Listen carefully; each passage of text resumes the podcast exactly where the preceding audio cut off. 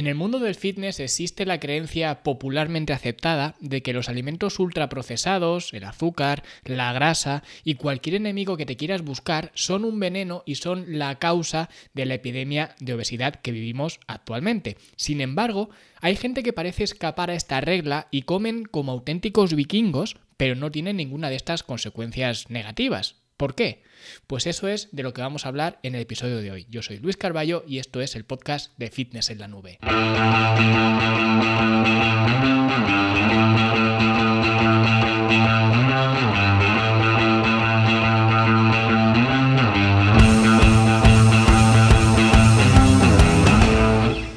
No sé si todo el mundo tendrá un superpoder o no, pero desde luego el mío, si fuera un superpoder, sería el de comer mucho. Pero cuando digo mucho es mucho, mucho, que a veces incluso la gente se asombra bastante de las cantidades que, como y no es raro que la gente se pregunte cómo puedo estar relativamente en forma, ¿no? Comiendo esas cantidades tan abusivas en, en, muchos casos, ¿no?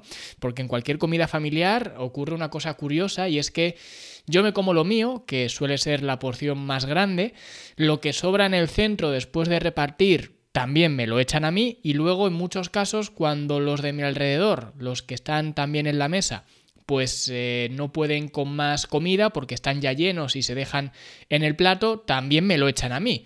Con lo cual al final me acabo comiendo unas cantidades bastante, bastante grandes y no es tampoco que lo haga a posta. A mí no me gusta, digamos, llamar la atención de, de comer más que, que nadie, ni, ni mucho menos. Simplemente hago una cosa muy sencilla, que lo decía mi tío, de hecho, de lo que me gusta como más y de lo que no me gusta como menos. Pues eso me pasa a mí. Si me gusta lo que hay en la mesa, como mucho más, y por eso si cocina mi madre ya puedes apostar a que no va a sobrar nada en la mesa.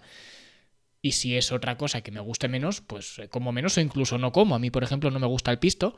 Y el otro día hicieron un tupper de pisto enorme. Sobró mucho y yo es que ni lo probé porque no, no me gusta. Entonces, digamos que, que, no es que lo haga por comer y comer y comer, sino que lo hago simplemente porque, bueno, porque me gusta y, y ya está. Y esto choca frontalmente con esa filosofía más de restricción que se tiene en torno a la alimentación, porque siempre se tiene en cuenta las cosas que no hay que hacer. ¿No? No puedes comer esto, estás loco, esto lleva aceite de palma, si comes esto tienes que compensarlo mañana con tres horas de cardio porque esto tiene un montón de calorías, esto es un ultraprocesado y a mí nunca me ha ido mucho eso de tenerle miedo a, a los alimentos, ¿vale? Decía Scott Abel, uno de mis mentores, que vivimos en un mundo lleno de alimentos y eso, lejos de ser un mundo horrible y dañino como mucha gente lo vende cuando hablamos de estas cosas, de cuidado con esto, cuidado con lo otro, con este tipo de advertencias, ¿no?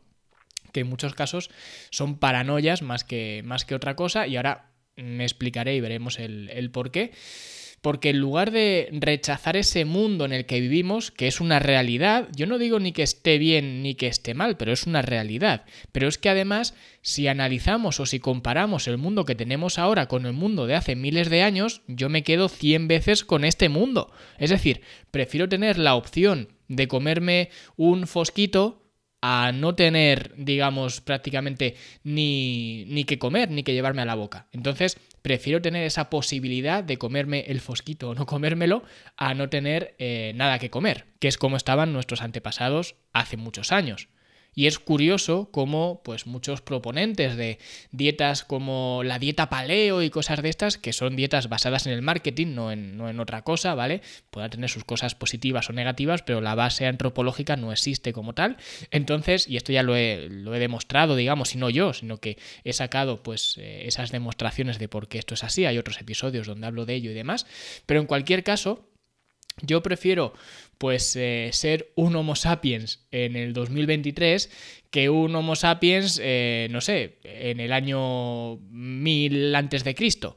Y por esa razón, intentar controlar tu alimentación de una forma tan hermética como si los doritos o los fosquitos o las croquetas de tu madre no existieran, me parece querer vivir en una realidad distorsionada, porque no es la realidad a la que te vas a tener que enfrentar. Tú puedes querer digamos, diseñar esa alimentación en base a no mirar otros productos que no estén dentro de tu alimentación, pero en el fondo cuando mañana vayas al trabajo y saquen una tarta porque es el cumpleaños de Paquita, la de la oficina, pues esa tarta va a estar ahí. O cuando vayas a comer a tu casa o a casa de tus suegros o lo que sea, van a hacer la comida que vayan a hacer. O cuando vayas de cumpleaños con tus hijos y saquen la tarta de cumpleaños o lo que sea. Es decir, que al final tú puedes querer vivir en una realidad donde solamente existen ciertos alimentos, pero la realidad en la cual vives es otra muy distinta. Porque en la vida real aunque tú quieras y tú desees con todas tus fuerzas, ojalá vivir en el paleolítico donde no hubiera bollicaos y fosquitos y todo esto, pero al final, si somos sinceros, ¿de verdad crees que nunca más vas a comer las croquetas de tu madre, por ejemplo? ¿Crees que eso es realista? Empezar una alimentación más saludable o como lo quieras llamar, una dieta, lo que tú quieras, pensando que nunca más vas a poder comer aquello que te gusta comer, porque eso es lo que hace cualquier persona que se pone a dieta. Cuando una persona se pone a dieta y le apetece comer algo fuera de su dieta, que es algo completamente normal, tiene que usar toda su fuerza de voluntad, toda su fuerza interior para rechazar ese alimento, convenciéndose a sí mismo o a sí misma de que está a dieta y que entonces eso que tanto le apetece ya no lo puede comer, simplemente porque está a dieta, ¿no? Y lo curioso de esto es que cuanto más rechazas un alimento, más te apetece comerlo.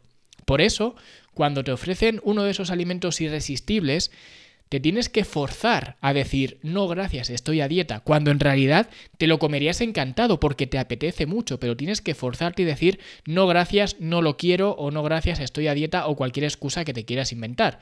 Porque la gente que dice, no gracias, estoy a dieta, son los más valientes, los que no te dicen, no gracias, no me apetece. Cuando en realidad sí que te apetece, lo que no quieres es comértelo. Que ojo, que está muy bien y yo siempre digo que hay que aprender a decir que no. Pero claro, si partes de la base de que nunca más, al menos en tu cabeza es como lo quieres enfocar, nunca más vas a comer ese tipo de alimentos, al final vas a acabar sucumbiendo. Por eso la gente no aguanta las dietas porque simplemente es intentar cambiar un paradigma de alimentación de la noche a la mañana. Hasta ahora comía esto, esto y esto, y ahora ya no voy a comer más esto y esto y esto. Y esto no tiene mucho sentido. Por esa razón, cuando, por ejemplo, me ofrecen a mí uno de estos alimentos irresistibles, yo no digo no gracias, estoy a dieta. Digo gracias, me lo guardo para el domingo o para el sábado, para cualquier día que sea un día de spike, porque mi alimentación o mi estrategia de alimentación incluye spikes, ¿vale? Que los spikes es básicamente lo que mucha gente llama comidas trampa o días trampa. A mí no me gusta mucho utilizar esta terminología de comida trampa, simplemente por pues el peso emocional que trae en decir trampa, ¿vale? Porque parece que estás haciendo algo mal, entonces no me gusta porque en realidad no estás haciendo algo mal, estás simplemente siguiendo una estrategia de alimentación. Por eso no me gusta decir comida trampa o día trampa porque creo que no estoy haciendo trampa, simplemente estoy eh, pues siguiendo un estilo de alimentación determinada. Hay mucha gente que también lo llama comida libre, pero de nuevo, no es que sea una comida libre, no es que sea una comida fuera del plan, es que digamos el plan ya contempla este tipo de, comidas. Por tanto, me gusta más llamarlo spike, porque básicamente un spike es como un pico de, de calorías. Y cuando aplicas estos spikes en el contexto metabólico adecuado y con la frecuencia adecuada, que no siempre es una frecuencia estándar para todo el mundo, cuando lo haces bien, no solo es que esas croquetas de tu madre no te vayan a hacer engordar, sino que te van a servir como un descanso psicológico y además un reset hormonal, que no me gusta llamarlo así porque, bueno, habría que matizar mucho más que es esto del reset hormonal, pero bueno, al menos una señal para que tus hormonas pues eh, funcionen de una forma algo diferente, ¿vale? Lo que mucha gente llama acelerar el metabolismo, que esto no es así para nada, pero bueno, para que se me entienda, y esto irónicamente te servirá para perder más grasa corporal en el futuro. Es decir, no solamente no es que no te esté perjudicando, sino que a la larga te va a beneficiar, siempre y cuando lo hagas bien. ¿vale? Y esa estrategia realmente no la he inventado yo, simplemente tienes que mirar a esos eh, comedores profesionales o professional eaters, ¿no? Los que se ganan la vida comiendo cosas lo más rápido posible, que a mí no es una cosa que me agrade mucho ver. Personalmente no me gusta mucho ver cómo hay gente que devora platos en tiempo récord. Yo cuando digo que como mucho, como mucho, pero voy a mi ritmo. No lo hago con, ese ansia que se hace en estas competiciones. Pero es curioso que muchos de estos eh, professional eaters no están gordos. A pesar de las cantidades abusivas de comida que comen, que es algo bastante paradójico. El por qué esta gente puede comer tantísimo y luego estar delgados, incluso estar fuertes, estar en forma como están muchos. ¿Cómo puede ser esto? Pues esto es por lo que he comentado, porque esos spikes no tienen por qué ser negativos siempre y cuando los apliques cuando tienes que aplicarlos, cuando tienes una estrategia. Y se entiende que los que se ganan la vida comiendo cosas de ingentes calorías en el menor tiempo posible son profesionales y como cualquier profesional se tienen que preparar y esa preparación atañe al metabolismo. Porque esto es lo importante.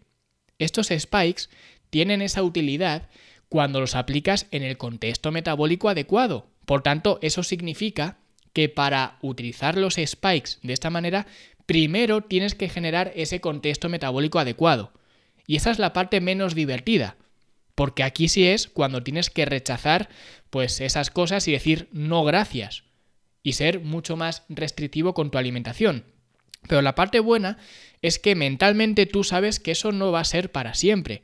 Y no es que no vaya a ser para siempre porque vayas a abandonar tu alimentación o tu dieta como has hecho las últimas veces, sino que poco a poco esos alimentos que tanto te gustan, quizás ahora no te van a venir bien el consumirlos, pero llegará un momento en el cual pues no te venga mal consumirlos, incluso ya digo, sea hasta, hasta beneficioso en el largo plazo para esa pérdida de grasa. Por eso es esencial primero tener esa base para luego poder aprovechar esos spikes, porque esto no es comer lo que tú quieras y ya está, en absoluto. Hay unas reglas, hay un proceso. Yo cuando empecé esa fase de pérdida de grasa, que la grabé en, en, YouTube, estuve día a día durante 100 días, donde perdimos, bueno, donde perdí, no sé por qué hablo en plural, donde perdí más de 10 kilos, creo que fueron 11 kilos o, o por ahí, y durante la gran primera parte de esos 100 días no hice ninguno de estos spikes, no hice ninguna de estas comidas trampa, o comidas libres, o como lo quieras llamar. Simplemente seguí el proceso. Y luego ya a última hora de esos 100 días, ya empecé a introducir pequeños spikes, muy pequeños, muy leves, pero ya empecé a tontear con ellos. Y poco a poco cada vez han ido a más, a más, a más, porque cada vez he ido perdiendo más y más grasa, que ya no he grabado, digamos, a partir del día 100, pero he perdido mucha más grasa de cuando estaba en ese día 100. Lo que quiero decir con esto es que evidentemente al principio tienes que hacer ese sacrificio de decir, oye, pues ahora no voy a comer esto, ahora tengo que centrarme en esto otro y ese tipo de cosas. Tienes que honrar tu alimentación, pero eso no significa que no haya espacio para esos alimentos que tanto te gusta comer. Porque repito, cuando tú ya te estás autoengañando pensando que esos alimentos no los vas a consumir nunca más, eso te va a hacer que te apetezcan mucho más. Sin embargo, en mi caso, si mi madre hacía croquetas, por seguir con el ejemplo de las croquetas, y yo sabía que tenía que decir que no, sabía que decía que no durante un mes o durante dos meses o durante el tiempo que sea, ya digo, hasta llegar a ese contexto metabólico más, eh, más adecuado. Pero no era un no para siempre. No era un no porque esto es malo, como mucha gente hace. No, no me des eso, que esto, esto, es, muy, esto es muy malo, esto es un ultraprocesado, esto es no sé qué. No, era simplemente, oye, ahora mismo no. Y por eso es imprescindible no simplemente quedarse con esto de, bueno, puedo comer lo que quiere y ya está. No. Quédate con todo el conjunto, quédate con, vale, puedes comer lo que quieras siempre y cuando previamente hayas hecho ese trabajo y estos spikes los hagas con la frecuencia indicada y ah, digamos honrando pues ese biofeedback que tienes en el, en el cuerpo y para eso pues esto lo enseño en la academia, ¿vale? Los spikes forman parte de la estrategia de alimentación que enseño en, la academia, enseño el paso a paso para llegar a esa situación eh, metabólica para que las croquetas de tu madre no vuelvan a ser una tentación que debas rechazar, sino más bien un manjar que disfrutas de comer, que creo que es así como deberíamos ver la comida de la mama, ¿ok? ¿Es esto para todo el mundo? que también tengo que hacer la advertencia. Y no, no es para todo el mundo, es para los que nos encanta comer, como es mi caso, a mí me gusta mucho comer, pero no es para los que nos castigamos comiendo, que hay mucha gente que se castiga o tiene un día de mierda y lo que hace es pues castigarse comiendo o lo que sea. Para esta gente no es, porque esto realmente lo que está escondiendo es un trastorno con la comida que primero tendrás que solucionar ese problema que tienes. Y para eso yo no puedo ayudarte. Por eso lo que vemos en la academia no tiene nada que ver con ese juego mental de eh, pues eh, tapar agujeros emocionales comiendo. ¿Vale? Es simplemente para los que nos gusta comer y para los que tenemos una mentalidad más abierta con respecto a, la alimentación, ¿vale? Es básicamente para que disfrutes comiendo lo que te gusta comer. Y para eso sí que puedo ayudarte, así que ya lo sabes, si quieres inscribirte en la academia, fitnessenlanube.com barra academia. Hasta aquí el episodio de hoy, espero que os haya gustado, si ha sido así, dadle like, suscribiros, dejad un comentario bonito y nosotros nos escuchamos mañana viernes y ya veremos qué es lo que ocurre con estos episodios diarios, pero en cualquier caso, mañana viernes será otro día de podcast de Fitness en la Nube. Hasta entonces, hasta luego.